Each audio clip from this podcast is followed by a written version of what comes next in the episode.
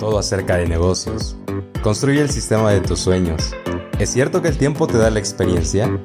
Esta es la rutina de los grandes. Rétate a ti mismo. Bienvenidos a este su podcast, Suceso Quiropráctico, con las 10 preguntas que cambiarán la manera en que vemos la práctica, la profesión, las finanzas y sobre todo llevándonos a un éxito profesional. Yo soy su presentador Martín Salinas y el día de hoy tengo el gran honor de estar, pues indudablemente, con uno de los quiroprácticos más grandes y exitosos de México. Tiene 28 años, eh, cuenta con diferentes clínicas quiroprácticas y estamos el día de hoy con el doctor Miguel Ángel Sánchez Guevara. Doctor, muchísimas gracias por haber aceptado la entrevista estar el día de hoy con todos nosotros y pues brindarnos la oportunidad de conocer acerca de su éxito profesional. No, pues muchas gracias a ti primero por este, hacer esta iniciativa, por querer compartir más de la quiropráctica con los colegas, ya que se requiere bastante, eh, pues lógicamente experiencia, ¿no? De algunos de nosotros, incluso de gente pues, veterana que lleva 30, 40, 50 años en la profesión. Y pues bueno, este, aquí estamos tratando de poner un grano de arena. Realmente falta mucho por hacer, pero este, pues vamos a trabajar juntos y así lo vamos a lograr. Sin duda alguna, sin duda alguna, doctor. ¿Cuándo considera que un quiropráctico es exitoso? Eh, ok, eh, depende de la definición de, del éxito, ¿no? O sea, hay quiroprácticos que a mí, por ejemplo, si me lo pregunto directamente, a mí personalmente creo que eh, es ver mucha gente tener un impacto muy bueno y aparte un alto volumen. Para mí significa eso el éxito dentro de la quiropráctica. Eh, tener equilibrio tanto en la parte familiar como en la parte espiritual y profesional. Entonces, eh, pues mucha gente es religiosa, alguna otra no. Eh, yo considero que a lo mejor, pues yo sí, no, no es que sea religioso, yo creo que soy más espiritual que religioso, no tengo una religión en sí. Sin embargo, considero que primero está la parte del, del creador, después la familia y luego la quiropráctica en ese orden. Entonces, si en esos tres aspectos estamos bien, nosotros con esta profesión y cualquier persona en la profesión que tenga, si eso está equilibrado en tanto la parte pues, mental, espiritual y aquí en este plano físico, eso sería el éxito, tener un equilibrio en ese aspecto y también este, lo que te comentaba dentro del ambiente quiropráctico, ver mucha gente y un gran impacto sobre esa gente que ve y recomienda cada vez más la quiropráctica. Eh, considero que la quiropráctica no debería ser rinconera, sino debería estar expandida en todas partes del mundo y con quiroprácticos muy exitosos, apasionados y aparte de eso que quieran ayudar más a los colegas. Por ejemplo, lo que tú estás haciendo, tú no tienes ninguna necesidad realmente de hacerlo. O sea, a lo mejor tu rostro no se ve en el podcast, se ve a lo mejor nada más suceso quiropráctico, pero la gente sabe que es de quiropráctica. Tú y yo eh, vamos a morir en un momento dado sin embargo, la quiropráctica debe de persistir con los valores y principios que eh, no han cambiado desde hace un poco más de 125 años. Pues sí, sin duda alguna es un buen equilibrio, eh, estar bastante bien. Mm, ¿Qué necesita un recién egresado para comenzar a construir su propio sistema? ¿Qué, necesita un recién egresado? Pues yo primero que nada, este, siempre le recomiendo que aprendan a mí la filosofía de la quiropráctica, que no se vayan a ningún extremo. Hemos pasado siempre por algún extremo.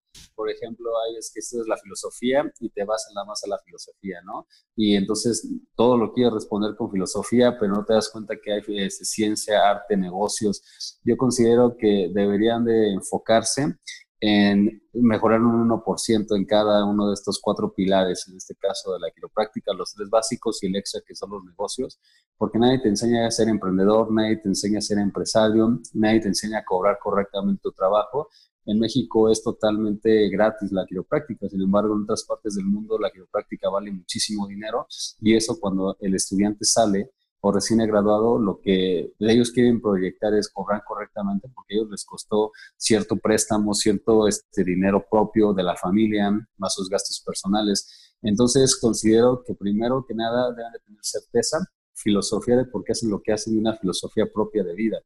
Entonces, cuando uno empieza en la práctica, no tienes claro todo esto. Entonces, como no lo tienes claro y en la universidad nos enseñan a poner una que otra cosa que a lo mejor no es quiropráctica porque los doctores que enseñan no son quiroprácticos en su mayoría, empezamos a poner kinesiotape, empezamos a poner compresas, que no son nada malo, pero son de fisioterapia. Y entonces vemos a los estos, en este caso en UNEVE y en MEVED, a los eh, gerontólogos, a los acupunturistas haciendo quiropráctica y a los quiroprácticos haciendo acupuntura y gerontología y nadie hace realmente nada. Juegan, eh, juegan un rol de hacer de todo este, o un poquito de todo y realmente pues nada de, del mucho que se requiere. Entonces, ser enfocado principalmente es tener certeza, tener una filosofía sólida, inquebrantable y conocer perfectamente por qué hacemos lo que hacemos. Porque eh, si tú no sabes lo que haces, lo que va a ocurrir es que fácilmente te vas a perder. Y es muy fácil este, perderse en este perderse dentro de, de esta profesión porque una línea muy delgada lo separa, lo separa de muchas cosas. Entonces yo considero que, este, que sería bueno siempre tener un poquito de certeza, digo poquito por así decirlo, pero realmente creo que no, este, que no es poco, es demasiada certeza para poder llegar a poner tu clínica. Tú no puedes a lo mejor empezar con las mejores mesas, pero a lo mejor podrías empezar con la mejor filosofía, con la mejor técnica, con el mejor propósito y sabiendo cobrar, cobrar algo justo que también sea justo para el bolsillo del paciente y para tu necesidad, tanto para pagar la renta, pagar asistente, tus necesidades básicas, y poco a poco esa persona se va recomendando. Entonces, como dice el doctor Salgado, ajustando a uno, ajustas a millones. Entonces cambias el paradigma de una persona y esa persona recomienda más y más y más. Y considero que eso es lo que debería de, este, de un recién egresado empezar a hacer. Una vez escuché un doctor que decía, si a mí me hubieran dicho, ¿qué prefieres? ¿Invertir en sistemas o invertir en, en una mesa? Yo los comentó totalmente en sistemas porque si tienes la mejor mesa pero no sabes ajustar y tus sistemas son deficientes, lógicamente no va a haber una buena respuesta del público y tu clínica simplemente no va a crecer. Hablabas un poquito acerca de finanzas y también hablabas un poquito acerca de darle el valor que se merece a la quiropráctica y cobrarlo justo. Sin duda, en México especialmente vemos que eso no se valora mucho. ¿Por qué sucede esto, Miguel? Ok, eh, lo que ocurre es que las personas tienen una idea errónea de qué es la quiropráctica y el propio quiropráctico tampoco valora su trabajo. Entonces se llega a comparar con un huesero o con algún charlatán que se hace pasar por quiropráctico. Eh, entonces esas personas estudian a lo mejor un diplomado y demás. El precio justo, eh, no, no hay un valor real monetario para la quiropráctica. Sin embargo, estamos en un mercado donde tienes que adaptar y lógicamente solventar tus gastos. Eh, yo considero que si tú te aventaste cinco años en la universidad, o por ejemplo ahí en Veracruz aventan creo que seis, este, imagínate, esto está causando que tú seas un profesionista sumamente experimentado. Eh, lógicamente la práctica te va a hacer un maestro en, la técnica, en todo lo que quieras. Sin embargo, eh, los mismos quiroprácticos piensan que es barato, la quiropráctica tiene que ser barata. Entonces ahí empieza el problema. Yo lo que considero es que si una persona, o sea, tú vas a cualquier dentista o por ejemplo a un peluquero, a un, este, a un barbershop, por ejemplo, y de repente cobran 500 pesos, 350 un corte y tú estás cobrando 150, entonces vale más un corte de cabello que un ajuste quiropráctico en ese aspecto. Por supuesto que no.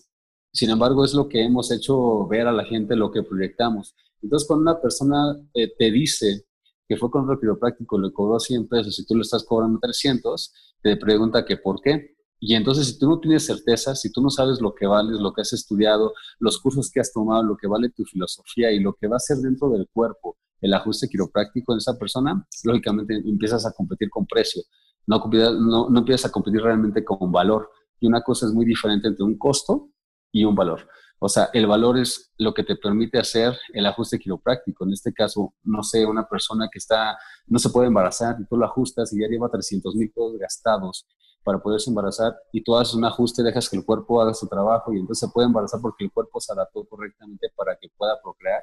ese es el valor y entonces la persona no va a tener duda de pagarte lo que sea si ve valor en lo que haces. Y aparte de eso va a decir, ¿sabes qué? Me gasté 300 mil pesos en este tratamiento no funcionó, me gasté acá a lo mejor 13, 15 mil pesos y me funcionó de mejor manera, cumplió con mis expectativas.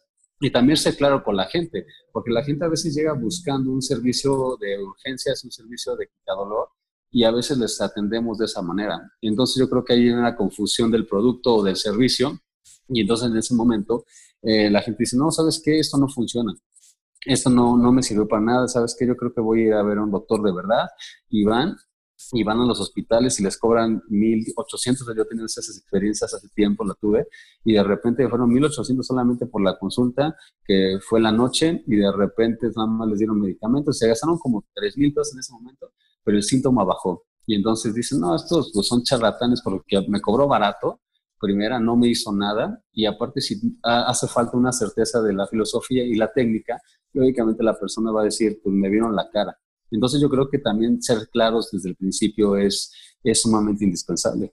y entonces, eh, digo, hay, ajustes que a lo mejor tú dirías, yo considero que valen, no sé, un millón de pesos, ¿no? A lo mejor valen 200 mil pesos porque esa persona volvió a caminar, ¿no? Volvió a escuchar o cosas así y que tratamientos a lo mejor médicos especializados no lograron. Y no es que tú lo hayas hecho, el cuerpo se supo adaptar en ese momento.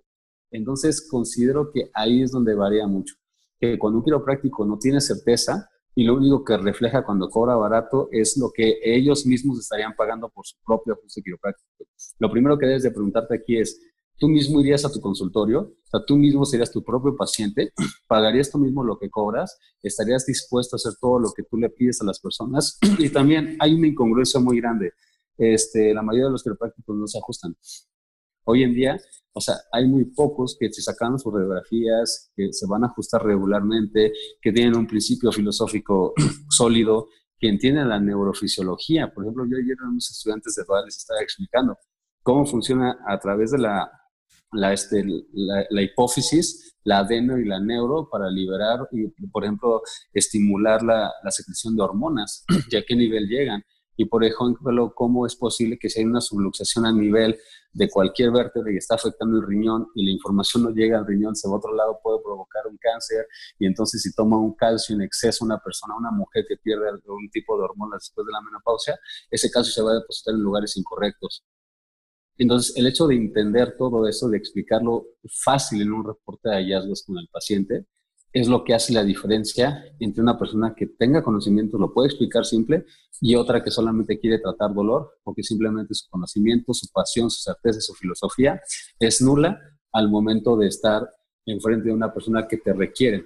Porque no somos solamente quiroprácticos por celos, o sea, lo hacemos porque sí queremos ayudar a las personas, pero también hay que entender que es un balance. El doctor Sid Williams, fundador de, de Life You en Atlanta, Georgia, decía esto, hay una mano de servicio y una de negocio, y si una se va más arriba que la otra, todo se descompensa, tiene que estar a la par. Y todo esto no te lo enseñan en la escuela. Sin embargo, yo lo he aprendido a golpes de la vida y, este, y seguimos aprendiendo, nunca, es una cosa que nunca acaba. ¿Cómo lo has ido adquiriendo? He ido mucho a cursos, yo empecé a ir a seminarios desde el primer semestre de la escuela este, eh, la verdad mi mamá me decía cosas como, yo no sé cuándo vas a ver resultados de tantos seminarios. Hoy en día toda la gente que estoy entrevistando en Facebook la he conocido en persona, la he conocido por redes sociales, en seminarios, hemos tenido la oportunidad de comer juntos, de brindar, incluso hasta de llorar por experiencias muy personales. Y entonces eso me ayuda a mí a poder compartir el mensaje de la quiropráctica con quien sea y bajándole también al ego, porque en ocasiones uno es así como, ay, mira, me conocen y esto, y yo creo que en algún punto de mi carrera hice eso, ¿no? Como subir videos a mejor porque me conocieran, y en ese punto de, de mi vida de la carrera no me interesa que me conozcan, me interesa que conozcan la quiropráctica. Yo hace un par de años tuve un inicio de cáncer en el hígado, el doctor Aram, que te, entrevistaron ustedes también, este, él me estuvo ajustando muy seguido, o sea, era muy, muy estricto conmigo, no me trató como amigo, así de, no, pues como cuate, mejor dicho, ¿no? De, oye, ven cuando quieras, no, vas a ser disciplinado y vas a ser así, y así, y así. Y eso es lo que requiere la profesión. O sea, tener certeza, liderazgo, tener que regañar a un compañero, tener que a lo mejor decirle cualquier cosa para que pueda entrar en este, este camino que llamamos quiropráctica. Entonces lo he ido adquiriendo de eso, de visitar a quiroprácticos exitosos en muchas partes, en Estados Unidos, aquí en México, en Europa, este, ver cómo funciona y yo ir adaptando lo que a mí me sirve a mi personalidad y qué es lo que considero que puede eh, funcionar en mi zona es una, y la otra sigo aprendiendo a diario. O sea, yo aprendo, por ejemplo, de lo que tú me preguntas, aprendo de estudiantes, aprendo de veteranos, ¿no? O sea, eh, digo, ahorita estoy teniendo una conversación con la ex asistente del doctor Tobias Goncharov, que en paz descanse. vamos a tener una entrevista con ella, yo creo que la, primera, la siguiente semana. Y entonces ella fue más de 20 años asistente quiropráctica. Y ese rato me mandó una nota de voz que dice, la quiropráctica se vive, se siente, no es una teoría, es una forma de vida. Y, eso a nivel de un asistente, o sea, la forma en la que lo dice, que lo transmite, o sea, considero que a veces ni los mismos quiroprácticos tienen tanta pasión como en este caso ella, en este caso, algunos pacientes entienden más la quiropráctica que el quiropráctico. Entonces yo creo que deberíamos de enfocarnos más en ser buenas personas, buenos líderes, buenos quiroprácticos, un buen ser humano. Pero todo esto conlleva pues, el conjunto de muchas cosas. Entonces lo he adquirido a través de la experiencia y lo sigo adquiriendo. Nunca, nunca acaba, pero tienes que hacerlo desde el corazón. O sea, tiene que venir del alma, del corazón, tiene que venir de tu conocimiento. Nosotros somos parte del universo, a final de cuentas, somos energía. Entonces toda esa energía se transmuta y si tenemos el conocimiento somos tan viejos como el universo y está dentro de nosotros y es ahora la premisa mayor de la quiropráctica y el segundo principio, que no son eh, leyes quiroprácticas, ¿eh? o sea, son leyes universales y quebrantables aplicadas a la quiropráctica. Tenemos leyes universales, biológicas y quiroprácticas en ese orden. ¿Qué parte del proceso eh, consideras que es más importante para tener éxito en un centro quiropráctico, en este caso en tu centro quiropráctico? Que tú seas feliz, o sea, que yo como quiropráctico sea feliz, que el staff sea feliz, que les eh, estén convencidos que la quiropráctica funciona, que nunca haya duda, aunque la persona te diga no me, no me siento mejor, explicarle, ¿sabes qué?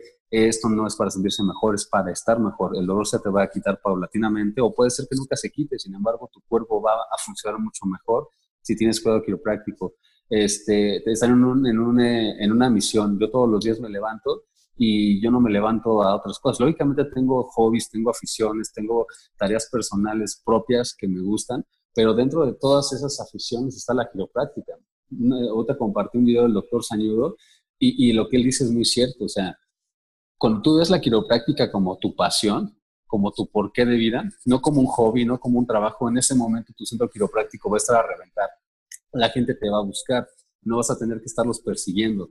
Entonces la gente se da cuenta cuando eh, algo te gusta y cuando algo no te gusta también se nota incluso más. Entonces yo considero que primero que nada es ser feliz, estar convencido de lo que haces, que no lo veas como un trabajo, que lo veas como tu pasión en la vida. Y para mí es mi pasión. O sea, la verdad es que falta muchísimo camino. Todavía creo que no he cumplido ni la cuarta parte de las metas que yo quisiera lograr dentro de esta carrera, de, de ese estilo de vida y la verdad es que falta mucho y la verdad me entristece mucho ver a, quiroprácticos que están haciendo totalmente lo contrario de lo que es quiropráctica y, lo que tratamos de hacer es simplemente protegerla. Pero sí, o sea, digo, para no extendernos más en esto, primero ser, estar feliz, ser equilibrados y saber por qué hacemos lo que hacemos todos los días. Si en algún punto de tu vida eh, pudieras cambiar algo para mejorar el inicio de tu práctica, ¿qué hubieras hecho? Pues yo creo que tal vez hubiera, hubiera acercado más a otros doctores, a lo mejor no hubiera sido tan apático cuando era estudiante, era un poco apático con algunos ponentes. Eh, y a veces decía, pues a este señor, ¿qué le voy a ver? o cosas así. Yo creo que si me hubiera entregado un poco más a ese tipo, o no era mi momento de escuchar el, mensaje, a lo mejor hubiera tenido un poquito más de impacto. Eh, también otra cosa en el servicio social, eh, sí estuve viendo entre 300 personas, 500 a la semana, sin radiografías, por supuesto, porque los señores no querían sacarse radiografías. Una, y ahí en el hospital era difícil, pero sí ajusté a mucha gente. Pero lo que yo considero que hubiera hecho mejor es lo que hizo el doctor Michael Viscarelli, que cuando lo vi en Global Summit 2016 acá en Toluca, él todo su año de Works, de un tipo de servicio que hacen allá en Estados Unidos, él se dedicó a crecer su clínica, la fue construyendo y todo el año después como de ese servicio salía y hacía poster screening, hacía termografías, hacía difusión y la primera semana que abrió tenía 500 citas nuevas agendadas. Entonces, hasta ahora se ha mantenido. Entonces, cuando yo escuché eso, dije, no, eché a perder mi servicio. O sea, aún así que vi mucha gente, no hice gran cosa por empezar mi práctica personal y, y llegar a tal impacto. Considero que eso lo hubiera hecho diferente a lo mejor estarme enfocando en decir, ay, soy súper bueno porque estoy ajustando mucha gente en el servicio, pero realmente afuera, este, pues no hubo un gran impacto como yo hubiera querido. Hubo un impacto, pero tal vez yo creo que sí cambiaría eso. Cambiaría el hecho de decir, ¿sabes qué? este, voy a implementar esto para la comunidad y, y sepan que cuando salga del servicio voy a tener un consultorio sumamente exitoso para que ellos puedan ir a un lugar donde se van a sentir mejor y van a estar sanos. Yo creo que eso lo hubiera, hubiera cambiado. Miguel, aquí comentaste algo muy importante, eh, en que anteriormente, de cierta manera, eras apático con, algunas, con algunos quiroprácticos oponentes. Eso suele pasar a gran parte de la población estudiantil y profesional, claro, sin duda alguna. ¿Por qué pasa eso? ¿Por qué tenemos de cierta manera ese ego, y lo digo de manera general, yo creo que eh, a todos los quiroprácticos en algún punto empezamos o empiezan a tener éxito y el ego se empieza a subir, entonces nos volvemos un poco apáticos con los demás. ¿Por qué pasa eso, Miguel? Ok, yo considero que eh, en ocasiones estamos muy metidos a lo mejor en situaciones de la escuela, en ese caso cuando era estudiante, y de repente llegaba alguien y creo que desde mi punto de vista era así como, ¿sabes qué? Pues, como, ¿por qué vamos a ir de la botas ahí con un quiropráctico? Que pues ya tiene su práctica y a mí me, da igual, ¿no? O sea, a mí me importa mi vida y ya. Pero en ese momento no, no lo entendía. En ese momento tú crees que nada más es porque el, señor se quiere hacer famoso, quiere ir a hacer negocios, ¿no? Por ejemplo, el doctor Liam Schubel, pues luego viene también a hacer negocios, ¿sabes qué? Te ofrezco trabajo y eso. Y antes yo veía muy mal eso. Pero cuando empiezas a entender la misión de la quiropráctica, lógicamente cambia el paradigma. Yo creo que de inicio es mucho que uno está muy metido en sí mismo, que nada más estudia porque a lo mejor pues, tiene sus objetivos personales, o algunos estudian porque sus papás les dijeron que tenían que estudiar, y entonces están en eso nada más. Estamos como perdidos en nuestro mundo y no vemos que hay otras cosas que son más importantes al servicio de, de la humanidad en sí, nada más de nosotros, nuestro ego ni nuestras perspectivas. Durante tu servicio social, comentabas que atendías gran número de personas. También mencionabas que los atendías sin radiografías. ¿Por qué pasa esto, Miguel? Tenemos un... Estamos mal desde que salimos de la escuela, eh, la educación que recibimos y en cierta parte también está mal la parte en la que se hace el convenio con los centros de salud para decirles, oye, mira, ellos son quiroprácticos, necesitan tomar radiografías, proporcionales el material. ¿Qué pasa en ese aspecto? Sí, o sea, yo creo que realmente es una falta de certeza en cuestión de también cuando está en servicio y que no hay un gran entendimiento de por qué las radiografías son importantes. O sea, yo sí tenía entendido más o menos en ese momento, pero aparte de que quería sacar radiografías, el radiólogo las sacaba como quería, cuando quería, hacer esperar demasiado a la gente. Entonces lo que hacía era charlas en la sala de espera, porque en ocasiones tú sabes que en un servicio social, en el IMSS, INSTE y SEMIN, o sea, son eternas la, espera para ver al médico a veces. Entonces yo esos tiempos los aprovechaba para decir, ¿sabe qué? Eh, ¿Por qué viene usted al médico? ¿Sabe qué la quiropráctica le puede ayudar? Y mucha gente empezó a llegar y llegar y llegar y llegar. De hecho, mi asistente hoy en día, yo la conocí en el servicio, entonces la repente ahí conmigo, después fue a atenderse al consultorio, respingó un poco por el precio, porque nada que ver, y hoy en día es una de las mejores asistentes que yo conozco, no es porque trae conmigo, sino porque la traigo en friega y ella sabe cuánto vale la quiropráctica.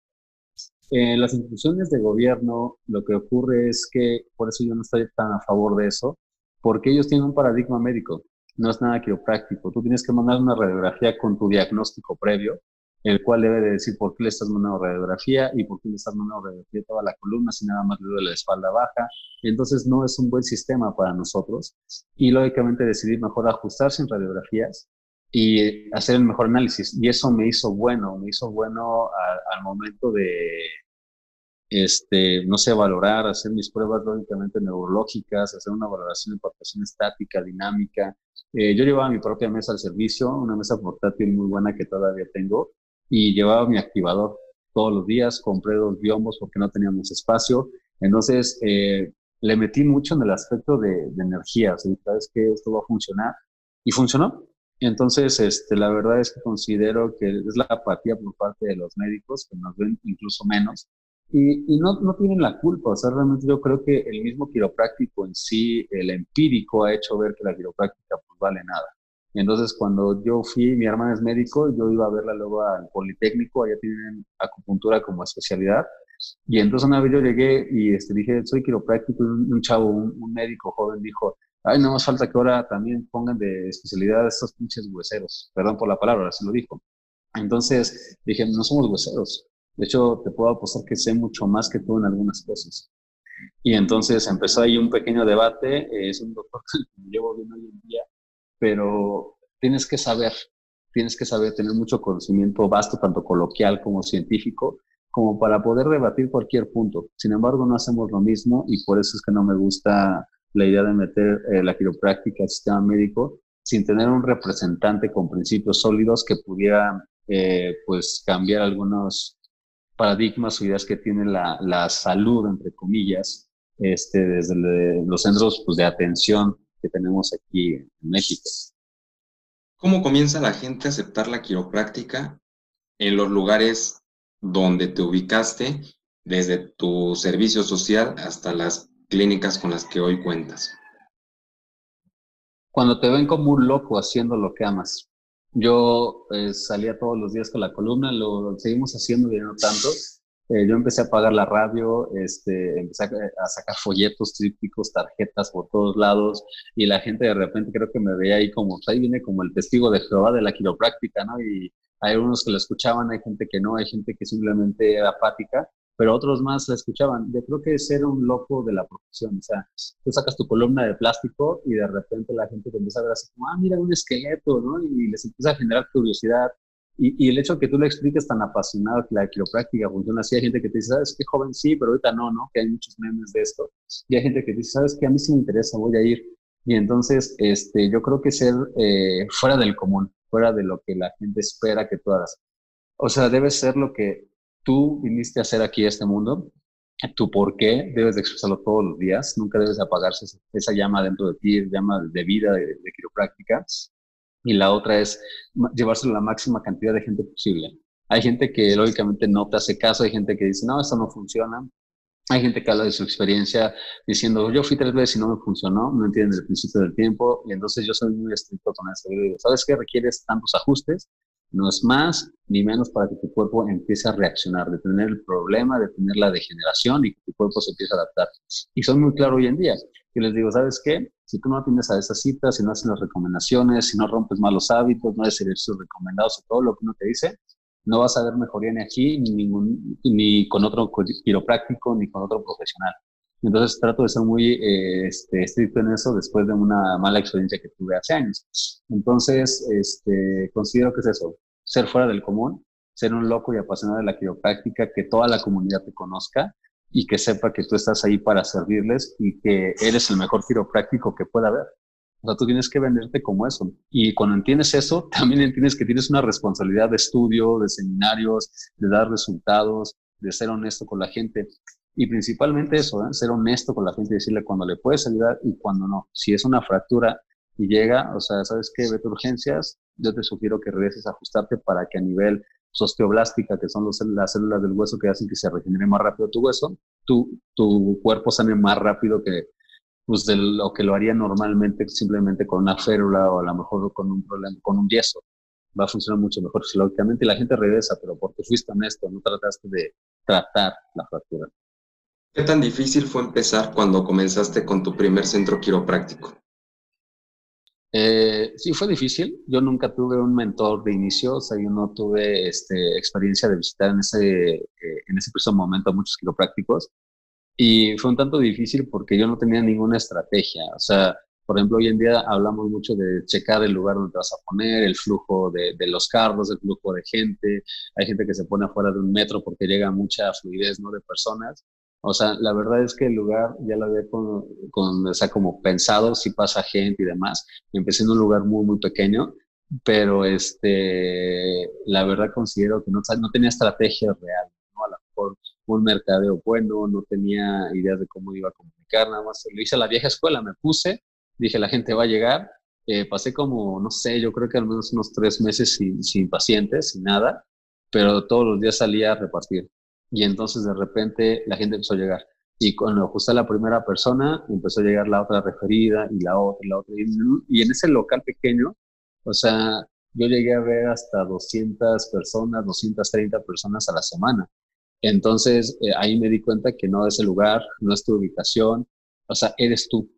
hoy conozco a gente que está en muy buenas zonas y que quiebran y que no, y que sabes que ya no, porque no pude, la gente no lo entiende, no es la gente, eres tú. O sea, cuando tú no tienes certeza, no, no estás seguro de lo que haces, aunque estés en el mejor centro quiropráctico del mundo, con las mejores mesas, con la mejor técnica, la gente no va a ir porque simplemente no te compran a ti, no compran la quiropráctica. Fue difícil de inicio, por supuesto, pero no me arrepiento. O sea, yo creo que eso me enseñó mucho. Hoy en día que hace un par de meses abrimos cuatro lugares más y los abrimos todos juntos, pues fue una inversión, este, sigue siendo una inversión, ¿no? lógicamente un poco de préstamo. Este, con mi papá hemos hecho grandes proyectos, tenemos muchísimos más. Este, mi papá está acabando la carrera de quiropráctica, él es asesor médico, ha hecho cirugías urológicas y sin embargo la quiropráctica le llamó la atención y hoy en día o sea, es excelente estudiante, o sea, la verdad ajusta mucho mejor que muchos y a mí me ajusta ahorita él y la verdad es que es excepcional, o sea, que cambie una persona de más de 40 años su patrón de vida, su estilo de vida, porque entendió que esto incluso le ayuda más a la gente que, una cirugía, que se podría evitar incluso si le damos un correctivo antes de que lleguen a la enfermedad. Influye mucho, lo mencionabas tú, eh, también de cierta manera el lugar y el material con el que cuentas cuando inicias tu práctica. Este, yo considero que tú hiciste una entrevista, creo que Eduardo, Eduardo decía un poco de esto. hay gente que puede estar en la misma zona eh, con las mismas mesas y hay gente que puede tener a lo mejor una pelvic range en, teoría simple y puedes hacer maravillas. Hay gente que puede tener una mesa high con todos los drops, ¿no? Y a lo mejor, eh, no sé, el mejor activador del mundo y estarse muriendo de hambre y no ver gente. Entonces considero que sí, tu mobiliario debe ser importante y debes ir mejorándolo cada vez más. Pero considero que una, un set Gonster de inicio, incluso con eso puedes hacer maravillas si tú sabes lo que estás haciendo. Lo que sí no comparto mucho es que atendamos en casas, que atendamos en, el garaje de tus papás o en la sala, porque eso le, le resta importancia a un lugar profesional y dos es que nos ven como jueceros, porque, ah, no, este chavo estudió, pero tiene en la sala de, sus papás, entonces este, te va a cobrar barato, vas a ver.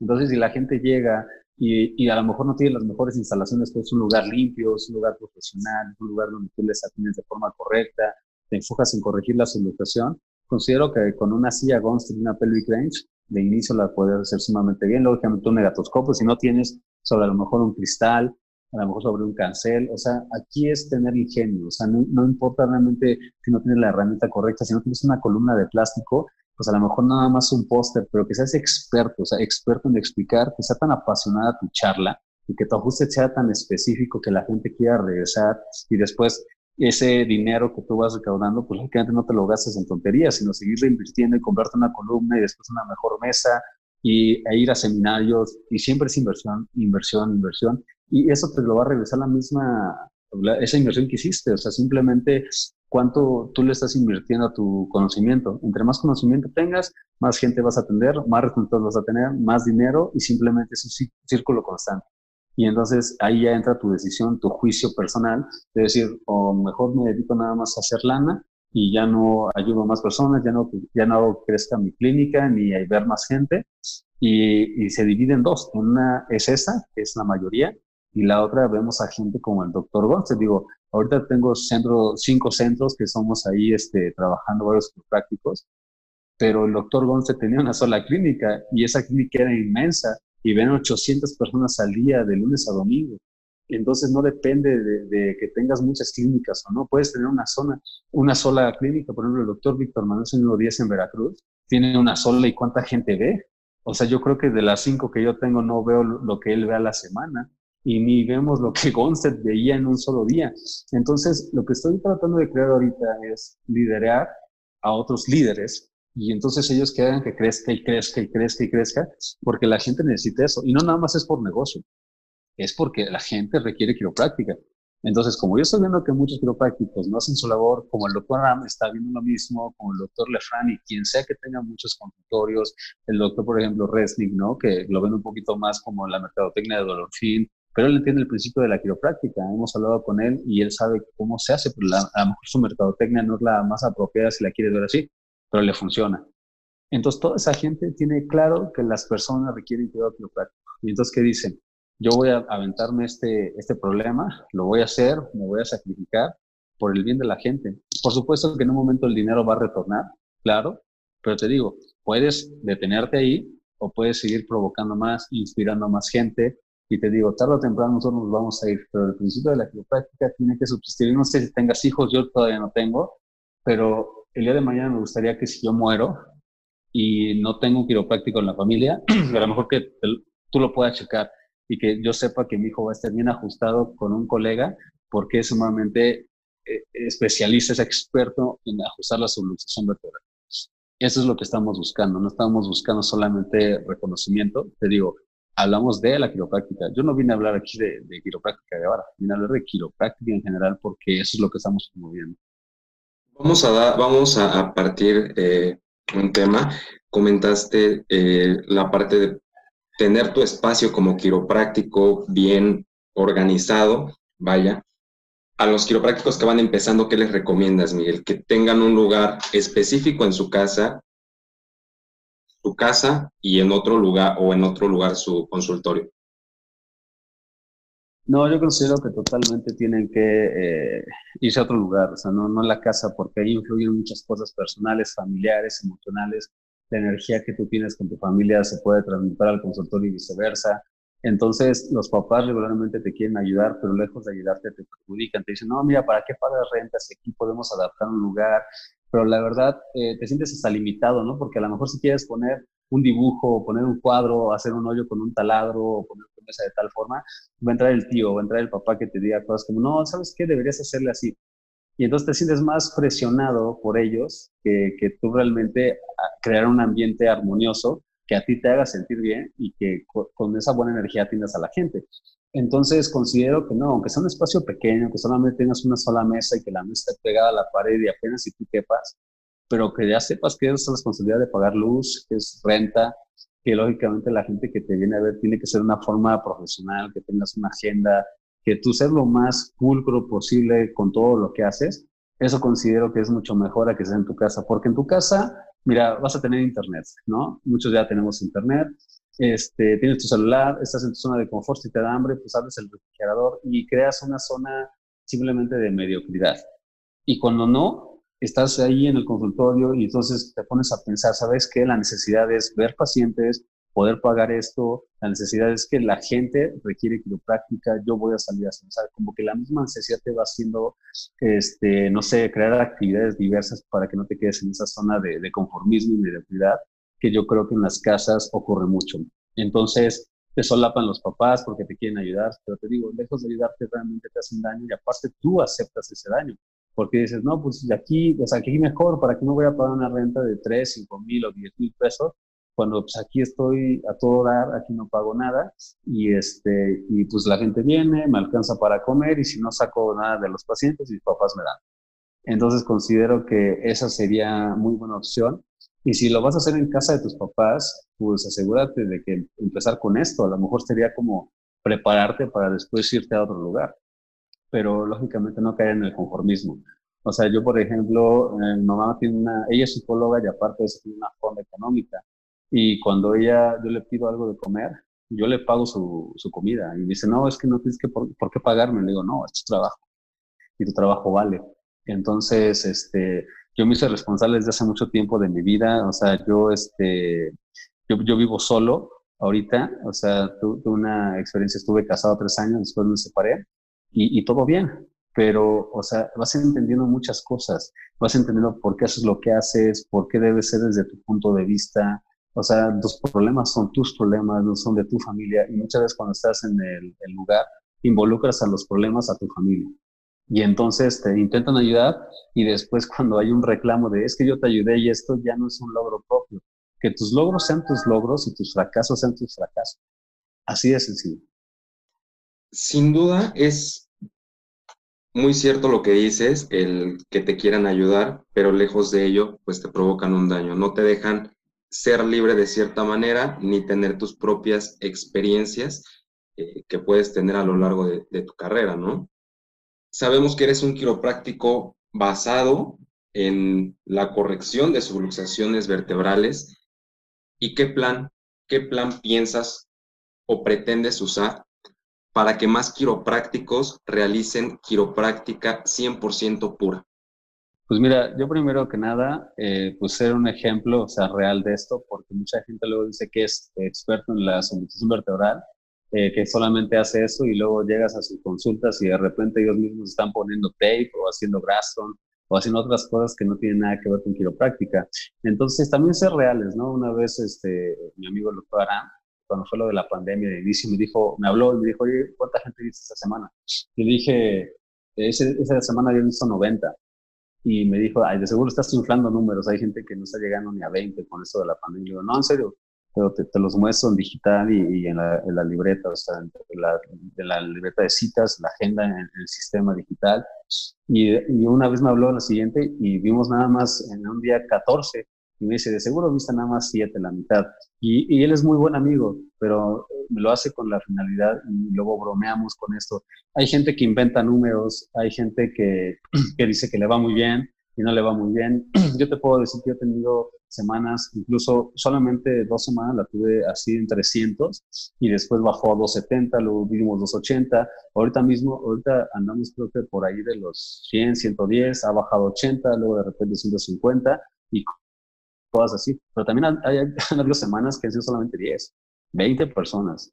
Entonces, también yo considero que es muy importante ser real, que la gente vea que tú estás trabajando y, ser agradecido, ¿no? O sea, puede haber días que no das a nadie, pero no estamos perdiendo el tiempo. Yo considero que alguien que se está enfocando en la quiropráctica, aunque no esté viendo gente de momento, estamos practicando las mesas, técnica, filosofía, ciencia, todo el tiempo. Entonces, ¿qué le dices al mundo? Eh, estoy preparado cuando me quieras mandar gente, cuando la gente esté lista para el mensaje. Entonces, principalmente a la pregunta es ser correcto, o sea, ser honesto con lo que estás haciendo, no diluir el mensaje. Eh, antes de morir, el doctor Tobias Goncharov me decía que los más straight tienen algo de mixer y los más mixer tienen algo de straight. Entonces, eh, tratar de respetar lo más que se pueda, el máximo porcentaje, lo que nos dejó Didi Palmer y BJ, lógicamente refinando la ciencia, o sea, porque muchos se escudan en la filosofía diciendo, no, esto, esto es una panacea, no tengo un debate ahí con un doctor ahí de, de Veracruz, y yo le explicaba mis puntos y los suyos, y los dos son totalmente válidos, todos están abiertos a debate, nadie tiene la verdad en sus manos. Pero lo que yo sí he visto es que la mayoría de los centros quiroprácticos altamente exitosos es porque tienen una premisa basada en la filosofía quiropráctica, que es lo que permea todo el sistema de creencias, toda la práctica dentro de los sistemas, procesos, procedimientos, el ajuste en sí, a los asistentes, al staff, rayos X, todo. Entonces, cuando hay una base sólida y tú eres eh, congruente con eso, simplemente eh, tu destino es el éxito, el crecimiento. Y te digo, no significa que todo el tiempo tengas que estar lleno de gente. Hay veces que te digo, no hay nadie.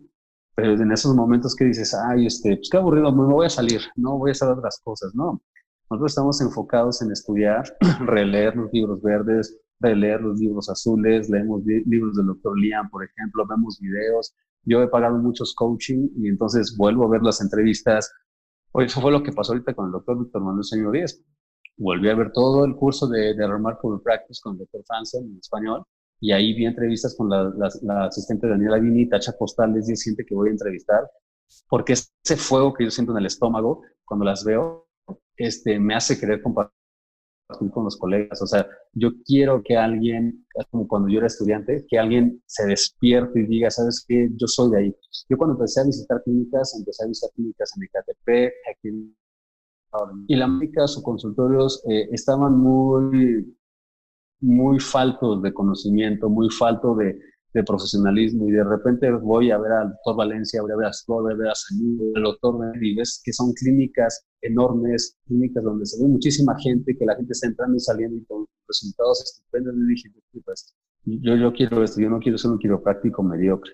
Y entonces, si yo puedo inspirar un poquito a, a la vida de alguien, de repente ves a todos estos quiroprácticos sumamente exitosos que dan a, a multitudes de gente entonces yo dije, yo quiero eso, yo no quiero un quiropráctico mediocre, yo quiero ser un quiropráctico exitoso. Y digo, hay gente a la cual yo le caigo mal, igual que todos no somos moneda de oro, para acá les viene a todos, pero yo considero que algo, una sola cosa que yo pudiera apoyarles en su práctica, una sola cosa que escuchen aquí o que me van a hacer, que ellos puedan mejorarlo y lo que no les guste, deséchenlo totalmente, no soy perfecto, soy un ser humano con miles de defectos, pero algo les puede ayudar, algo, una sola cosita. Entonces, esa es mi tarea aquí, Para poder transmitir la filosofía al paciente, obviamente debes de saber de filosofía. ¿Tú cómo la transmites? Eh, la transmitimos de una forma directa e indirecta, ¿no? O sea, no le decimos, pues mira, aquí hay un principio que es el principio 6 del tiempo, ¿no? Decimos, ¿sabes qué? Tu degeneración ya lleva un rato, de acuerdo a, tal estudio, pues tienes una degeneración tipo 2, ¿no? O sea, el problema puede llevar de 8 a 15 años de problema, de degeneración, de desgaste, y pues bueno, o sea, requiere tiempo para sanar, así como tomó tiempo para degenerarse, va a tomar tiempo para sanar. O sea, los principios quiroprácticos los aplicamos todo el tiempo en la consulta, de hecho, voy a hablar un poco de esto ahorita en The Big Idea 2020, este, del Table Talk, comunicación durante el ajuste, de qué tan importante es la comunicación cuando estás ajustando a la persona, una educación continua. Entonces, la filosofía, primero que nada, debes de, entenderla y antes de también de entenderla, vivirla. Eh, entonces, no solamente es la filosofía de actividad práctica, tú como ser humano, ¿qué filosofía tienes? ¿Para qué estás en este mundo? porque a lo mejor puedes recitar y vomitar los 33 principios de, pieza a cabeza y sin embargo no entender ninguno. Entonces yo creo que, que, somos personas, tenemos sentimientos, tenemos emociones y cuando tú le dices a una persona, ¿sabes qué? Eso es lo que ocurre, yo me siento así, hemos tenido gente que ha tenido los mismos problemas que tú, incluso más, entonces pero requiere tiempo. Debes entender que dentro de ti hay una, una capacidad innata con la que naciste, que todo el tiempo está restaurando las funciones la, identidad del cuerpo, su función es hacer que trabaje correctamente, no es estar eh, enfermo. Entonces lo que yo hago es remover simplemente esa interferencia nerviosa, que no es mover el hueso directamente, es hacer un efecto sobre el tejido. Estamos hablando de músculo, ligamento, tendón, toda la fascia, hablando del neurotransmisor. Yo les explico esto así. Y entonces cuando hacemos ese efecto es como el nivel de, a nivel de la física. No sé, yo les digo, si has visto estos aparatos o estas bolitas, esos péndulos que le pegas de un lado y después rebota el otro a distancia, es algo muy similar. Hacemos un efecto a distancia, pero el cuerpo hace realmente el efecto de refracción para poder acomodar a la subluxación en su lugar y la subluxación no nada más es el hueso, es toda la estructura que está ahí que se movió y eso colapsa el nervio. Entonces cuando le explicamos todo eso, la gente se queda sorprendida y dice, no, pues tiene mucho sentido. Digo, si tú eh, mueves a una persona que está muerta, en materia, o sea, así, constitución física, somos iguales. Pero ya no fluye eso que se llama vida. Entonces, cuando yo ajusto una subluxación en tu columna, liberamos esa vida, esa expresión del cuerpo para poderse mantener vivo. Entonces, lo explicamos de una forma sencilla, lo explicamos de una forma coloquial. A los niños luego les explicamos, mira, aquí tenemos 24 huesitos, se llaman vértebras, y todos estos cablecitos amarillos conectan con tu pancita, con tu corazón, conectan con tus piernas, conectan con tus ojos, entonces cuando yo voy a remover y luego se acuestan y tienen miedo, dicen, no, no me va a inyectar, digo, yo no hago nada de eso, no te voy a dar medicamento, no te voy a inyectar, solamente vas a escuchar un ligero crack y, y se va a mover en tu espalda esto y va a mejorar todo lo que te dije. Y luego tenemos muñequitos ahí para explicarles, ¿no? Que no necesariamente tiene que tronar o crepitar o cavitar, sin embargo, este, les explicamos de esa forma, o hay gente que me dice, ¿sabes qué? A mí no me gusta que, que suene, te va, mira, tengo este, esta cosa que se llama activador, ¿quieres que te ajuste con esto? Ah, es que parece una jeringa, no, mira, lo voy a poner en mi mano, mira, siente aquí como eh, el impulso es lo que vas a sentir. Si quieres, y entonces ya que ella o el niño o la niña quiera, lo ajusto y le explicaba de una forma muy sencilla. Decía Albert Einstein que si le podías explicar algo complicado a un niño o a una persona adulta y te lo entendías es porque tú lo tienes bien dominado, si no, te falta comunicación. Es extraordinario lo, que comentas, es muy importante la comunicación eh, del quiropráctico hacia el paciente y obviamente que el mensaje sea bien entendido y sea captado por el paciente. Suele pasar que llegan los pacientes a la consulta, les explicas y de tanto que les explicas cuando llegan a casa y les preguntan cómo les fue, no saben qué decir, ¿correcto? Sí, por supuesto. O sea, nosotros lo que hacemos es, eh, no tenemos máquina de redes X aún, estamos en el proceso de poner una aquí, pero ahí donde pusimos un consultorio en Capulac, ahí sí hay máquina. Entonces lo que hacemos es decirle, ¿sabes qué? Este, vas a traer tu radiografía, necesito que las placas las traigas hoy o mañana, yo no les digo tráemelas en 15 días, ahí cuando puedas, soy muy estricto con eso, y entonces le doy su reporte, los ajusto, y después de ajustarlo, lo reviso al otro día. Y entonces le digo, ¿sabes qué? Te quiero ver mañana para ver si tu cuerpo retuvo el ajuste. Le hacemos llamada de seguimiento en la tarde, tarde, noche, para saber que notó después del ajuste. Lo he aprendido mucho en seminarios. Y de inicio pensaba que era una, una falsedad. Cuando alguien me decía, era si la persona se siente bien, mal o igual, le tienes que responder, es lo que esperábamos. Y yo pensaba que era una manipulación psicológica para que la gente viniera.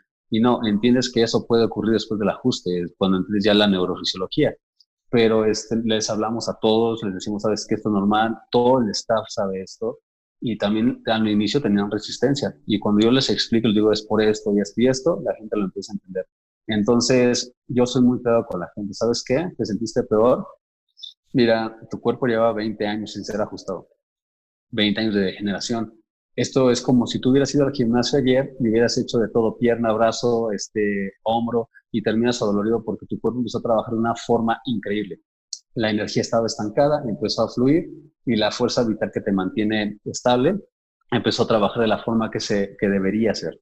Es por eso que te duele. Es un dolor de trabajo, no un dolor de que te haya lastimado.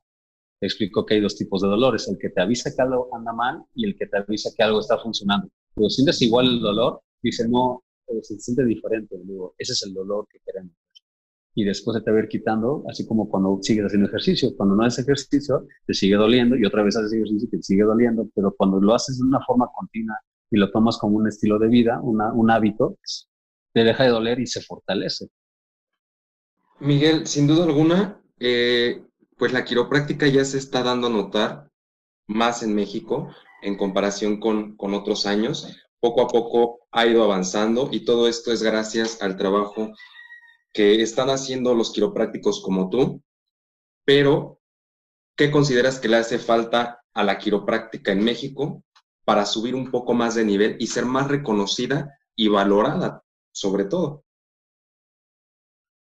Pues principalmente que las instituciones tengan eh, maestros que sean competentes, que sean expertos en corregir subluxaciones, que su filosofía no sea maleable eh, únicamente a, voluntad de otras profesiones, eh, que sea totalmente separado y distinto, que tengamos líderes que sean quiroprácticos reales, no quiroprácticos que nada más hayan estudiado y tengan el título, o sea, que sean de corazón, ¿no? Como dicen mucho, de hueso colorado, si quieres ver así, este, y en ese momento que tengamos regulación quiropráctica, que no sea regulada nada más por la por una parte de, pues como no tenemos regulación real, este, pues lo metes ahí los médicos, ahí algo de salud.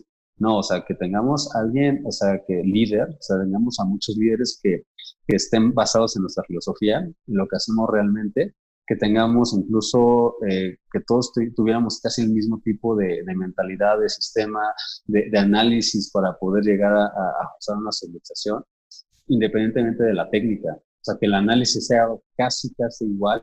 Y no sé, en ese momento considero que se podía regular. Pero te digo, hay tanta parte de separación de la quiropráctica porque cada quien tiene tus ideas y luego se quiere meter con otras cosas y te confundes más y entonces sabes qué vamos a hacer eh, corrección de la salutación pero quirúrgicamente sí pero con analgésico sí pero con eso. O sea y eso no es la quiropráctica. Yo creo que necesitamos siente que ya a lo mejor un líder bueno que lleve años en quiropráctica pura y esa quiropráctica va a ser la que se va a permear que se va a transmitir a los demás y en ese momento se va a, este, a, regular la quiropráctica de forma efectiva. Es algo que cuesta mucho, ha costado mucho trabajo, no creo que vaya a pasar ahorita. Sin embargo, esa es la, respuesta que te puedo dar. Que no sean eh, los que están este, rigiendo nuestras leyes títeres, que solamente ven por sus intereses personales y que definan la quiropráctica capa y espada. El doctor Sid Williams, él apoyó mucho a gente de color, o sea, a, a mucho afroamericano, y los gringos eh, no los querían, ¿no? no querían que esa gente se atendiera a quiropráctica y literalmente literaron creo que cinco veces el edificio de quiropráctica donde él atendía a esta gente y las cinco veces que lo volvió a hacer y está considerado como el defensor de la quiropráctica. Entonces, allá en su escuela, en Atlanta, Georgia, en View, hay una, hay una estela de esto, habla sobre esto. Entonces, es más increíble que hoy en día, o sea, alguien que no llegaba a nada, alguien que no tiene un alto volumen de pacientes, alguien que no sabe nada de la quiropráctica, son los que estén liderando la quiropráctica. Esas personas que no creen en la subluxación, que la rechazan. Lo único que define la quiropráctica realmente es la subluxación, es lo que corregimos. Entonces, si tú le pones otro nombre, realmente ya no es quiropráctica. Entonces, considero que es así. Muchos van a tener sus opiniones, eh, pero yo he visto eso. Entonces, eh, Villa y Palmer tenía muchas frases, algunas eran por mercadotecnia, hay algunas que son ciertas, hay unas que se han desmentido, que no son totalmente ciertas, como la del poder que creó el cuerpo sana el cuerpo, sí, pero hay de, de, acuerdo a qué tipo de ambiente esté sometido y si el cuerpo se adapta bien. Hay gente que se ha muerto, el doctor Franz que murió de leucemia, era un gran quiropráctico, su cuerpo no se puede adaptar, no porque seas quiropráctico dejes de ser humano y no te puede dar nada. Entonces, creo que es eh, un malentendido de los dos extremos. El extremo científico, que no puede comprobar algunas cosas y entonces esto no funciona, esto no es así. Y los filósofos que no tienen nada de ciencia y todo lo quieren escudar con a lo mejor algo esotérico o algo tal vez divino. Y entonces en ese momento empieza el conflicto. Deben entender que es un conjunto de, de los tres pilares. Exacto, ahí entra el equilibrio de los tres pilares, de la filosofía, la ciencia y el arte. Los, recién egresados en algún punto de, del inicio pueden llegar a perder la motivación para seguir siendo quiroprácticos, ya sea porque les falta material, porque no tienen la solvencia económica de comprarse una mesa, de rentar un local y adaptarlo a, a las posibilidades y a las necesidades, obviamente, que, que requiere la sociedad. Ok, ¿cuál fue la pregunta de inicio? ¿La falta de qué? La falta de motivación. Ok, eh, sí, totalmente, pero mira, antes de tener falta de motivación, yo creo que es falta de, de, autoestima. O sea, yo he visto mucho esto con nosotros como mexicanos, que de repente pues nos han, o sea, viene, es una situación cultural o sea, desde que pasó lo de Quetzalcóatl y todo esto, ¿no? Cuando llegó Hernán Cortés y demás, este, yo creo que tenemos como un complejo de inferioridad ante los extranjeros, eh, gente que a lo mejor genéticamente es diferente, que no somos a lo mejor, no sé, güeros, ¿no? De ojo claro o cosas así, este, y pensamos que son mejores que nosotros. Entonces, primero, antes que la desmotivación, considero que nosotros mismos no nos valoramos como personas, como seres totalmente funcionales, que tenemos un cerebro que es capaz de pensar y de hacer muchas cosas a la altura de cualquier persona. O sea, somos personas, cambian nada más rasgos físicos si tú quieres, pero por dentro, a nivel de la inteligencia que tenemos en la materia, este, somos totalmente iguales, si lo quieres ver así, todos con sus ciertas diferencias, pero funcionamos de la misma forma, ¿no? Entonces, creo que hay una, un complejo de inferioridad primero, una falta de certeza por eso, y entonces eh, eso te va a desmotivar lógicamente porque yo cuando iba a, la universidad de repente hay gente que me decía, y hay gente que te paga por tronarles así la espalda, y si tú no tienes claro lo que haces, te desmotiva, por supuesto. Entonces, eh, lo que más necesita la profesión es tener quiroprácticos exitosos. Y entonces, entre más quiroprácticos exitosos, y así como yo me inspiré con otros quiroprácticos que fui a ver, hay gente que se va a inspirar contigo, que se va a inspirar tal vez conmigo, con otros doctores que, que les va muy bien en todos los aspectos y que son felices aparte de eso. Entonces, este, considero que la desmotivación es porque estamos en ocasiones encerrados en nuestra eh, burbuja de decir, ¿sabes qué? Pues no, pues, eh, la quiropráctica vale poco, este, pues ya soy esto, no voy a poder ser más este, en la vida. Y entonces en ese momento empiezas así como a decaer. Considero que todo esto que estás haciendo tú, lo que estamos haciendo en entrevistas, ayuda a que la gente, porque mira, a veces ni tus papás estén en ti, a veces te dicen, no, pues tú ni médico eres, o sea, ¿cómo, ¿cómo vas a cobrar tanto? O sea, ¿cómo es posible? Y de repente ves a gente muy exitosa y dices, no, es que yo quiero esto y yo lo voy a demostrar. Y yo lo hice así. Y aún así te digo, falta mucho, falta mucho. Yo no me siento todavía contento con lo que he hecho. O sea, me siento satisfecho a un punto, pero falta el siguiente nivel y el siguiente. O sea, para mí no hay tiempos perdidos. O sea, yo siento que el hecho de que tú pierdas el tiempo y te desmotives y le estás quitando la oportunidad a otras personas de que conozcan esto que tenemos. Y te digo, eso no nada más exclusivo de la quiropráctica. O sea, si hubiera sido abogado, hubiera sido otra cosa, estaría haciendo exactamente lo mismo. Porque una vez que tú entras a, a, un negocio, una vez que entras a una carrera, te tienes que comprometer 100%. O sea, porque de nada, si aquí en Caratlaco hay mucho profesionista, muchísimo profesionista. Pero estuvieron nada más porque los papás querían que estudiaran ellos les interesa más el negocio, las tiendas son comerciantes y tienen carreras, o sea, son abogados, médicos, dentistas y les deja más estar en la tienda. Pero ¿por qué? Otra vez volvemos a lo de la familia. Estudiaron nada más por la familia, están ahí por la familia, pero quieren seguir el negocio familiar porque también la familia les exige eso. Entonces, mujeres que tienen carrera y se casan nunca ejercen, hablábamos ayer de eso con Camila Demboski, o sea, no tiene sentido que te esfuerces tanto si no vas a ejercer. Si no es tu pasión, mejor déjale también a otra persona que sí quiere. De ahí. Miguel, en la quiropráctica hay, sin duda, hallazgos de éxito extraordinarios, como lo que nos comentabas, eh, mujeres que no se pueden embarazar, se empiezan a ajustar y obviamente en algunas ocasiones se pueden embarazar. Pero también hay eh, casos de fracasos en los que el quiropráctico y el paciente no encuentran o no obtienen los resultados pues que esperaban ambos. ¿Te ha pasado? ¿Has tenido algún éxito en el que digas, no pude ayudar a pesar de que estuve ajustando, hice lo que estaba en mis manos? Ok, eso depende de las expectativas de acuerdos a los cuales llegues con los pacientes. Por ejemplo, si una persona tiene un dedo, lo perdió, no sé, con un cuchillo, y él quiere que le crezca con la quiropráctica, es imposible, ¿no? O sea, es un ejemplo a lo mejor muy burdo, pero yo soy muy claro, ¿sabes qué? Puede ser que tu dolor nunca se quite. Sin embargo, yo no estoy aquí por tu dolor, yo estoy aquí para que tu cuerpo mejore y, ciertamente puede ayudar un porcentaje al dolor. Pero si tú quieres que se te quite el dolor, aparte de que se, te está ajustando, te recomiendo tal persona. A lo mejor puedes ir con un masajista, con una persona que haga terapia física, si es lo que tú estás buscando ahorita. Sin embargo, yo te sugiero que sigas el cuidado quiropráctico si es que quieres que otras partes de tu cuerpo sigan funcionando y no lleguen a ese punto de desgaste. Entonces, no he tenido realmente situaciones de, a lo mejor si tú lo quieres ver así como de que no vaya a poder ayudar. A todos se ha podido ayudar porque a todos les ha costado la columna. Lo, a lo mejor la pregunta va enfocada que a lo mejor ellos no vieron los resultados que ellos querían. Entonces, eh, eso es diferente. O sea, yo les explico, ¿sabes qué? ¿Cuál es tu objetivo? Le preguntamos ahí una historia que tenemos que es muy corta, yo la traté de simplificar, es una hoja por los dos lados, y entonces digo, ¿cuál es tu motivante? O sea, ¿por qué estás aquí? O sea, ¿qué quieres volver a hacer que esto que tienes ahorita te impide, o sea, ser quien tú eres? No, ¿sabes qué? Es que es esto. Entonces, mira, yo te voy a ayudar a tal punto, pero si tu, tu degeneración es mucha, también vas a dejar de hacer algunas cosas, vas a tener que cambiar hábitos de comer, de pensar, de actuar, entonces la persona lo entiende. Y, si tú eres honesto con ellos desde inicio, la gente va a decir, sabes que la quiropráctica no es para quitar el dolor o por lo que yo creía. Y hay gente que te dice, sabes qué, a mí no me interesa lo que me ofreces porque no me está solucionando lo que yo quiero. Digo, es que una cosa es la que tú quieres, una cosa es la que necesitas. Sin embargo, si tú no quieres estar bajo el cuidado, no pasa nada. O sea, yo te puedo recomendar a alguien o tú puedes buscar a alguien que te arregle el problema que tú quieres, que haga lo que tú quieras. Yo estoy aquí para que tu vida funcione mejor en todos los aspectos.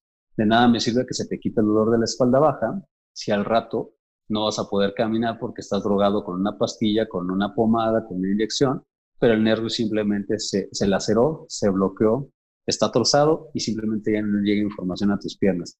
Ahora la gente que luego llega, oye, me sigue doliendo la rodilla y todo esto, prefiere que se la cortemos. Dice, ay, no, doctor, mejor que me siga doliendo, pero pues mi pierna, pues no. Pero siempre hay un escenario peor. Yo soy muy honesto con la gente y le digo, ¿sabes qué? Hay un desgaste no sé si te, te va a quitar el dolor. Para eso puedes ir con un terapeuta físico, un ortopedista, o puedes ver la opción de operarte si gustas. Pero lo que sí sé es que si corrijo la sinualización de tu columna, tu pelvis se alinea, pisas mejor, tu cuerpo está libre de interferencia, todo ese flujo va a, a ser mucho mejor, va a ser más sano y tu cuerpo ya no se va a degenerar más. ¿La quiropráctica es para todos, Miguel? ¿Y todos la aceptan? Eh, por supuesto, o sea, es para todos. Sin embargo, con, no, no todos lo aceptan, sin embargo, sí es para todos. Todos tenemos una columna vertebral, sistema nervioso, bueno, y lógicamente que esté vivo, ¿no? Porque si quieres ajustar a un muerto, pues, lógicamente no se puede. Eh, solamente estarías manipulando ahí sí, el ajuste es liberar la vida. Si es para todos, no todos lo aceptan, por supuesto. Este, lo que sí te puedo decir es que tú no puedes ser el quiropráctico de todos, ni yo, o sea, por eso requerimos más manos. Hay gente que se casa con la personalidad del, del y no con la quiropráctica en sí, ¿no? Y lo va entendiendo poco a poco, pero no, no todos lo aceptan. Hay gente que, este, que nunca la va a aceptar y hay gente que para ellos es su vida. Entonces tratamos de buscar a la gente que la quiera primero y a la que no la quiera, así como, pues, como esos borregos que andan pues buscando alguna dirección, tratamos de dirigirlos, pero hay gente que quiere estar más en el, calabozo del dolor un tiempo más o sufrir una experiencia más fuerte para tal vez regresar y ahora sí entenderla. Yo creo que a lo mejor la quiropráctica es para todos, pero no todos la entienden en el mismo momento. No, no, no a todos les llega el mensaje. Te llega cuando te tengan que llegar. Entonces hay gente que lo entiende muy bien, hay gente que quiere prevenir, hay gente que tiene el problema y se mejora, hay gente que tiene el problema y no se mejora de inicio. Mira, yo les vendo planes de un año, un año, tres meses a la gente, de acuerdo a cómo esté su situación en la columna y le digo, ¿sabes qué? Este, es lo que tú mínimamente requieres. Oye, pero son muchos ajustes, 36, 45 ajustes. Le digo, tú tienes 55. Si le estoy dando 45 ajustes, no le estaría dando ni uno por cada año que usted lleva vida. Y usted requiere cuidado quiropráctico desde que nace. ¿Por qué? Porque en el parto la jalan del cuello, puede ser por cesárea, puede ser normal, pero es un trauma, es el primer trauma que uno tiene cuando llega a este mundo. Entonces tiene que ser evaluado por un quiropráctico. Y cuando le explicas todo eso con amor, cuando le explicas con, con sustento, le explicas con lógica, la gente lo entiende. Yo le digo, ¿sabe qué? Hay gente que se mejora en tres consultas. El dolor, no la causa, ¿ok? Quiero que usted lo entienda. Y hay gente que se mejora hasta en el ajuste 30. Eso depende de usted. O sea, si yo la ajusto aquí, usted llega a su casa y, y se sienta mal, cruza la pierna, si no hace lo que yo le recomiendo, pues lógicamente el ajuste no se va a retener. Entonces yo soy muy claro con eso, les damos hojas de mantenimiento, les damos hojas de información, les damos charlas, les damos recomendaciones, todo el tiempo estamos haciendo eso, es una labor, pero es un cuidado práctico, tú cuidas de la gente que está dentro de tu centro. Entonces, cuando la gente le digo, oye, este, esto me sigue doliendo, no avanzo, ok, ya hizo lo que le recomendamos la, la cita pasada, ay no, es que, ¿cómo quiere mejorar? ¿De quién es la culpa? Yo estoy haciendo mi ajuste, pero usted no está haciendo su tarea. Entonces, la culpa de, las no mejoras son de los pacientes, ellos lo saben. Cuando ya se sienten bien, empiezan a hacer mucho fútbol, a cargar bultos de cemento, y ellos lo saben. Oye, no me estoy mejorando. ¿Por qué crees que no te estás mejorando? Ah, que cree que me sentí mejor y sí, cierto, yo me acuerdo que cargué unos bultos de cemento. Ellos saben por qué no están mejorando el dolor. Sin embargo, les explico, el dolor no es lo que más me importa. O sea, no quiero que me malentiendas, pero no es lo que más me importa para ti. A mí me importa que tú, Jorge, estés bien que seas sano, que seas funcional. Y eso se va a lograr lógicamente a largo plazo. Digo, es como si tú y yo nos ponemos a dieta y comemos hoy ensalada y el resto del mes comemos puras gorditas. ¿Tú crees que vamos a bajar de peso? No, pues no. Las señoras, oiga, a ver, usted limpie su casa nada más dos días a la semana y manténgalo así todo el mes. No se puede, ¿verdad? Ah, ok, yo le voy a ajustar tanto tiempo, pero usted tiene que ayudarme con los ejercicios, buenas posturas para que su cuerpo se adapte correctamente. Ser claros. ¿Cómo toma la gente la situación, regreso un poquito al tema anterior, de qué es lo que quieren ellos y qué es lo que tú pretendes como quiropráctico, que es mejorar su calidad de vida. En ocasiones los pacientes quieren que el dolor se les quite y después de ciertas consultas el dolor no disminuye. ¿Cómo eh, tratas tú esa, esa situación? Ok, este, apenas una, tuve una entrevista con el doctor Liam Schubel y hablaba un poco de eso. O sea, yo le explico, ¿sabes qué? Mira, aquí afuera, en la clínica, afuera de la consulta, no tengo nada que diga que se te va a quitar el dolor. Yo te expliqué desde el inicio que el dolor puede desaparecer o puede persistir. Eso depende de tu cuerpo. Digo, si tu cuerpo sabe que aún no es momento de que se quite ese dolor porque sigue protegiendo la área afectada, no se te va a quitar ahorita, no depende de que yo lo diga, no depende de que tú lo quieras, depende de que, que, tu cuerpo adapte correctamente el ajuste, el ajuste se retenga y el momento, en el momento que tu cuerpo sepa que ya hay una mejora, el dolor va a ir desapareciendo. Sin embargo, a mí me preocupa más cuando ya no te duele, porque problemas como hipertensión, diabetes, eh, cáncer son asintomáticos. Entonces, si te duele, perfecto, estás vivo, tu cuerpo te está avisando que algo está cambiando. Sin embargo, eh, yo no soy un analgésico con brazos, yo no soy un médico que se dedique a quitar el dolor, soy un quiropráctico que se enfoca en, sus funciones. Yo, si tú quieres, te puedo recomendar un médico que está aquí al lado, te va a inyectar muy fuerte y se te va a quitar el dolor. Sin embargo, el nervio se sigue trozando, se sigue lacerando.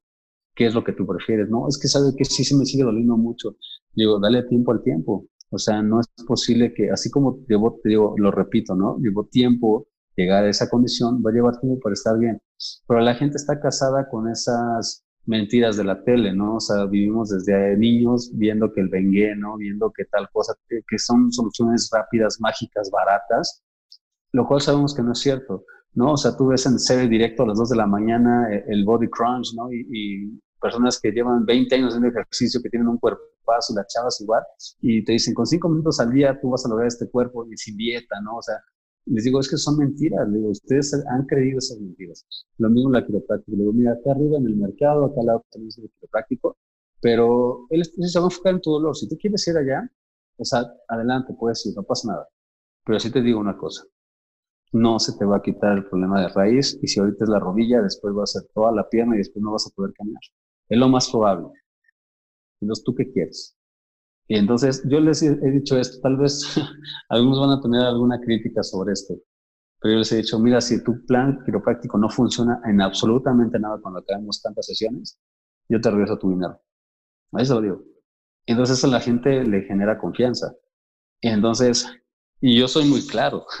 Dije, si no notas cambio en nada de tu cuerpo, en, ninguna función, te regreso tu dinero. La mayoría de la gente siempre nota un cambio en algo. Entonces me sigue doliendo, pero sabe que soy más pleno, puedo jugar, puedo hacer mis cosas. Entonces, eh, trato de ser muy claro con ellos. Y hay gente abusiva que aunque mejore, dice que no mejoró. Pero tratamos de llevar notas evolutivas donde la gente va diciendo, donde da testimonios escritos en video y demás, de que sí está mejorando. La familia misma dice que sí. Entonces, hay de todo, pero en mi caso al menos hasta ahorita hemos tenido eh, mucho éxito con eso, pero porque le dices la verdad. Y yo le digo a la gente, ¿sabe qué? Si acabamos las sesiones, si usted quiere, a veces hay sesiones que se las regalo extra, y en en esas sesiones es cuando notan cambio. Depende mucho de la persona, y te digo, de cómo actúe, de cómo haga sus labores. Entonces, tratamos de ser muy concretos con eso. Pero antes que eso, pues la certeza y la honestidad. Existen muchos tabús acerca de la quiropráctica. ¿De cuáles te has percatado tú? ¿Y cuáles de ellos crees que, vaya, se encuentran de cierta manera personales o dentro o se encontraban dentro de tu familia? Los tabúes que yo he encontrado dentro de la quiropráctica es que solamente es para quitar el dolor de espalda, el dolor de cuello, que son totalmente erróneos. O sea, sí ayuda a eso, pero pues es solamente como el 10% de lo que realmente es un ajuste. Este, dentro de mi familia, considero que ellos, eh, la mayoría pensaba que esto era un tipo de huesería un poquito especializado, que también es totalmente erróneo, que movemos huesos, no movemos huesos, este, que la quiropráctica es una subdivisión de la subdivisión, que es una rama de la medicina, que es una terapia alternativa, todos esos son tabúes, son mitos, este, que la quiropráctica solamente ayuda a personas con dolor, que a la gente sin dolor les puede lastimar más, que, que mover una articulación según la gente es peligroso porque el médico me dijo que si tú me está desgastando la articulación, todos esos son tabúes, o sea, la verdad considero que eso está en la, cabeza de la mayoría de la gente.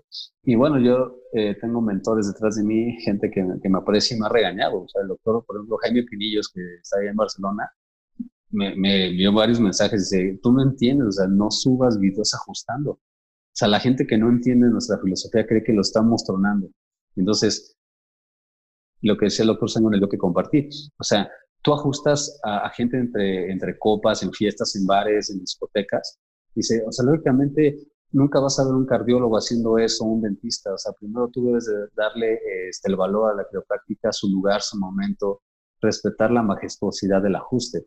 Y yo cuando escuché eso dije, wow. Y yo sí ajusté una vez, me acordé en ese momento y me llegó el trancazo de que ajusté una vez en, en un bar. Y dije, no, o sea, y me dio un golpe fuerte. Y hay gente que me ha regañado, hay gente que me ha llamado la atención sea, esto no nada más lo he logrado solo, o sea, es gente que ha estado detrás de mí, gente que me aprecia y que me habla fuerte, incluso con groserías, pero solamente así aprendes. Y también eso es lo que yo les transmito en los lives o en lo que hago. O sea, yo no nací sabiendo esto, o sea, yo cometo muchos errores y muchos de mis mentores me, lo corrigen. ¿Con qué personal cuentas en tu centro quiropráctico, Miguel? Eh, ¿Con qué personal tenemos asistente ahorita? Este, los asistentes, lógicamente, tenemos un staff de más quiroprácticos. Somos alrededor de 15 quiroprácticos en total. Aquí en Taratlaco es donde está más grande. Estamos tratando de... Se hablas de personal, ¿no? Ok. Este, sí, de, de las instalaciones para tener más mesas, este, más salas donde se puedan examinar nuevos y demás. Ahorita tenemos que son tres, son seis mesas de ajuste. Ahorita mandamos a hacer una para niños especialmente. Eh, estamos tratando como de crecer las cosas, eh, pero aquí, aquí somos ahorita cuatro, somos cuatro o dos asistentes, cuatro quiroprácticos y dos asistentes. Y en los demás centros hay en otros tres, dos doctores en cada centro y en uno solo nada más hay una doctora ahorita y estamos tratando de conseguir una asistente buena para eso.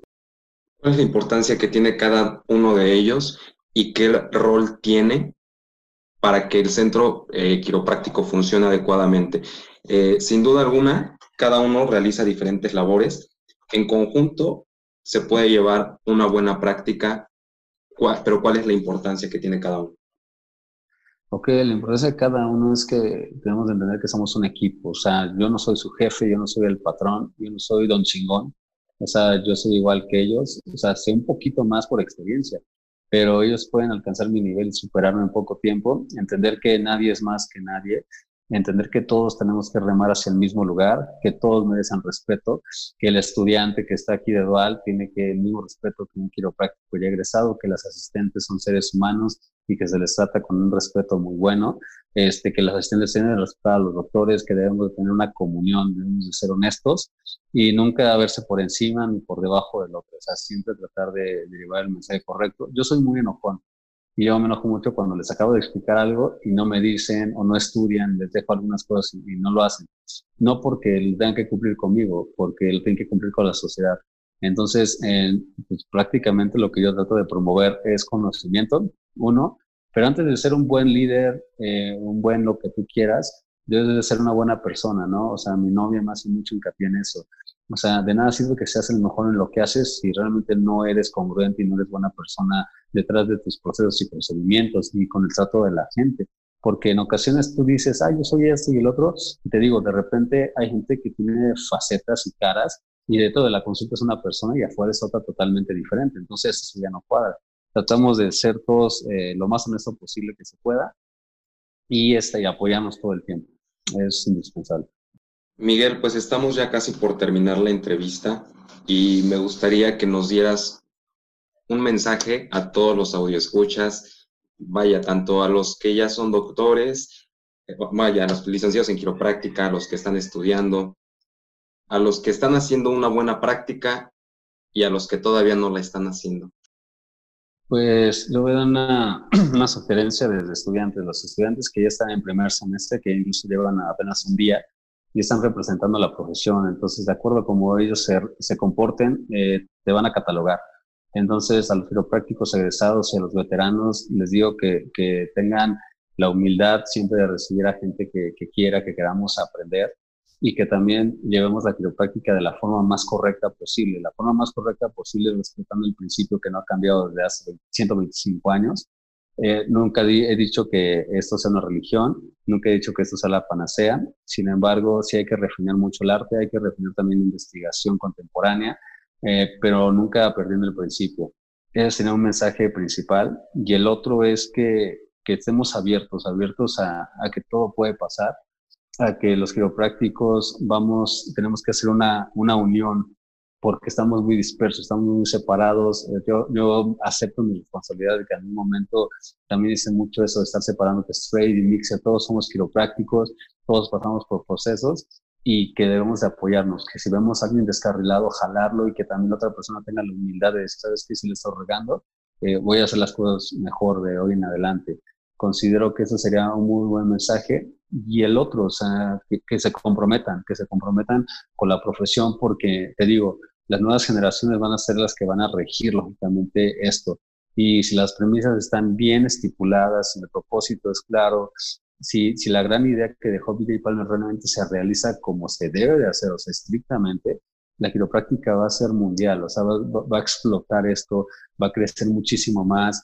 Los quiroprácticos vamos a ser reconocidos, no solamente por ser reconocidos, sino por nuestra gran labor, ser seres humanos no ocupar medicamentos, no ocupar cirugías y lógicamente tratar de evitar ese tipo de cosas.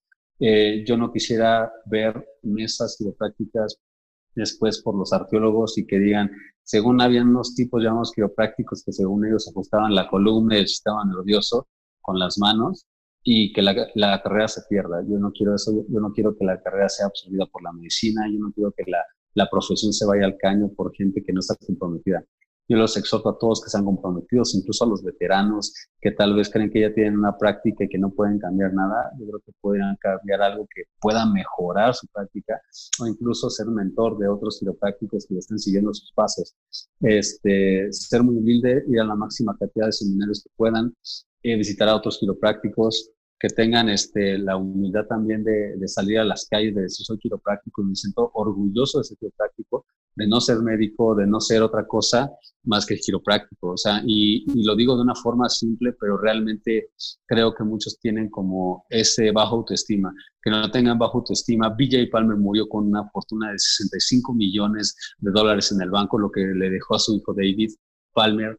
O sea, no, y, y Palmer no era una persona de dinero, pero el dinero es una consecuencia de tu buen trabajo el trabajo de mucha investigación, el trabajo de, dar tu vida, o sea, tienes que sangrar realmente, tienes que llorar, tienes que vivirlo.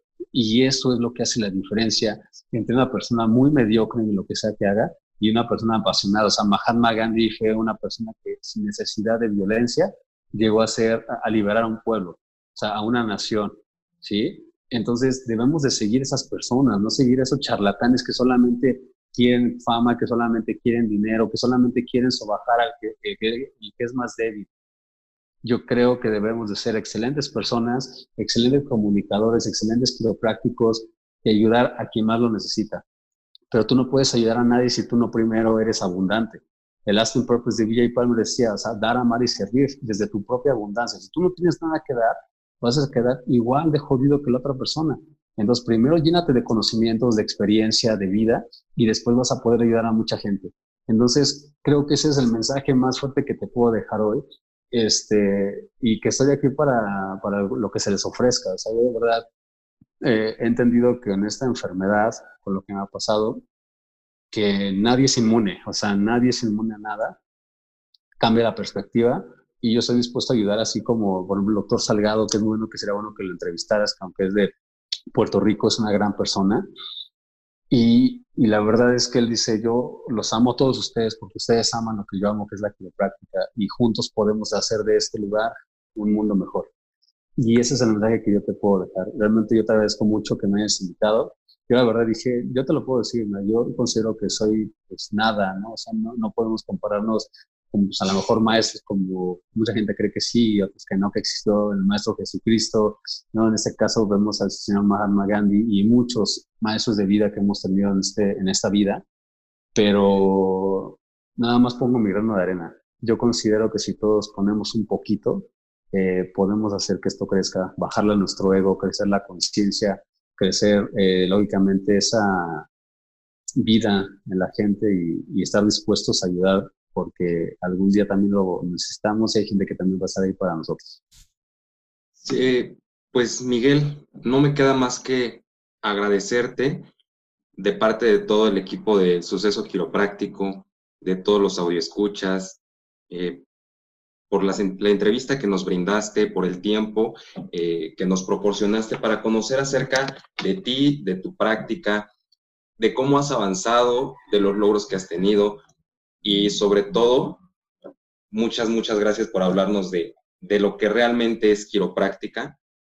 También pues quiero recordarles a nuestros audioescuchas que vamos a estar compartiendo diferentes entrevistas con los quiroprácticos pues más exitosos de México. En este caso tuvimos el gran honor de estar con el doctor Miguel Guevara. Y pues nada, también recordarles que nos pueden seguir en Instagram en suceso.qp en Twitter sucesoq y en Facebook arroba suceso.tic.